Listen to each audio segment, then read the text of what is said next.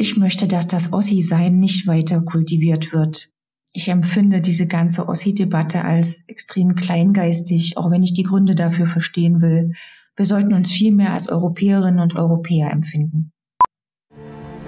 Es war eine Zeit, wo einfach alles möglich war. Ich habe auch äh, ganz klar gesagt, ich lehne den Kapitalismus ab. Vorher auf einmal war alles erlaubt. Du musst jetzt hier eine völlig neue Existenz aufbauen. War alles über alles betrachtet, hat sich gelohnt. Es ist so ganz klassisch irgendwie, dass unsere Geschichte immer von den anderen erzählt wird. Meine Wende. Unsere Einheit? Ein ZDF-Podcast zum Mitmachen. Meine Erinnerungen an den Herbst 89 passen gar nicht so gut zu dem, was man so aus dem Fernsehen kennt. Ja, diese Menschen, die auf Trabis tanzen und sich feiernd in den Armen liegen, das war bei uns gar nicht so. Ich verbinde mit dieser Zeit viel mehr eine ganz große Unsicherheit. Schon seit den Sommerferien fehlten in der Schule Kinder in meiner Klasse und jemand sagte dann, wir sollen mal schauen, ob bei diesen Familien die Gardinen noch im Fenster hängen. Und wenn nicht, dann wären die jetzt im Westen. Meine Klassenlehrerin, die ich sehr mochte, kam eines Tages weinend ins Zimmer und sie sagte dann, sie hätte einen blauen Brief bekommen. Ich wusste gar nicht, was ein blauer Brief ist. Ich war neun Jahre alt und sie erzählte eben, dass es sich um ihre Entlassung handelt. Ich mochte meine Lehrerin und fand das ungerecht und so waren meine ersten Eindrücke von dem neuen System nicht unbedingt die besten. Daran haben auch die vielen bunten Sachen, die es dann zu kaufen gab, nichts geändert. Einen großen Stellenwert hat in meiner Familie das Thema Arbeit bekommen. Wichtig ist, dass man überhaupt eine Arbeit hat, hieß es immer bei uns zu Hause. Da ging es nicht darum, welche Neigungen oder Interessen man hat, es ging um Sicherheit. Am Großen und Ganzen ging es auch darum, dass wir selber als Kinder nicht die schlechten Erfahrungen unserer Eltern nochmal sammeln sollten.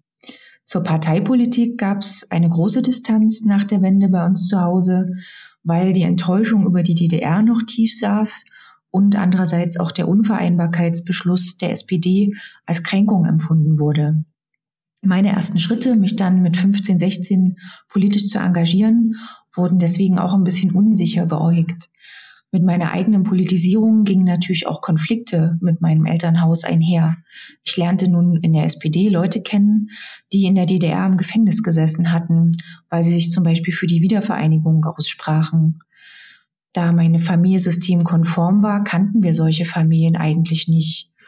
Es bewegt mich bis heute, welche Ungerechtigkeiten sich rund um meine kleine heile Welt in der DDR zugetragen haben. Zwangsadoptionen zum Beispiel. Ich glaube, jeder, der das nicht gesehen hat oder nicht sehen wollte, hat doch heute die Pflicht, sich darüber zu informieren. Deswegen arbeite ich in einem Verein, der eine Gedenkstätte zum Thema Häftlingsfreikauf errichtet und Menschenrechtsverletzungen aufzeigt.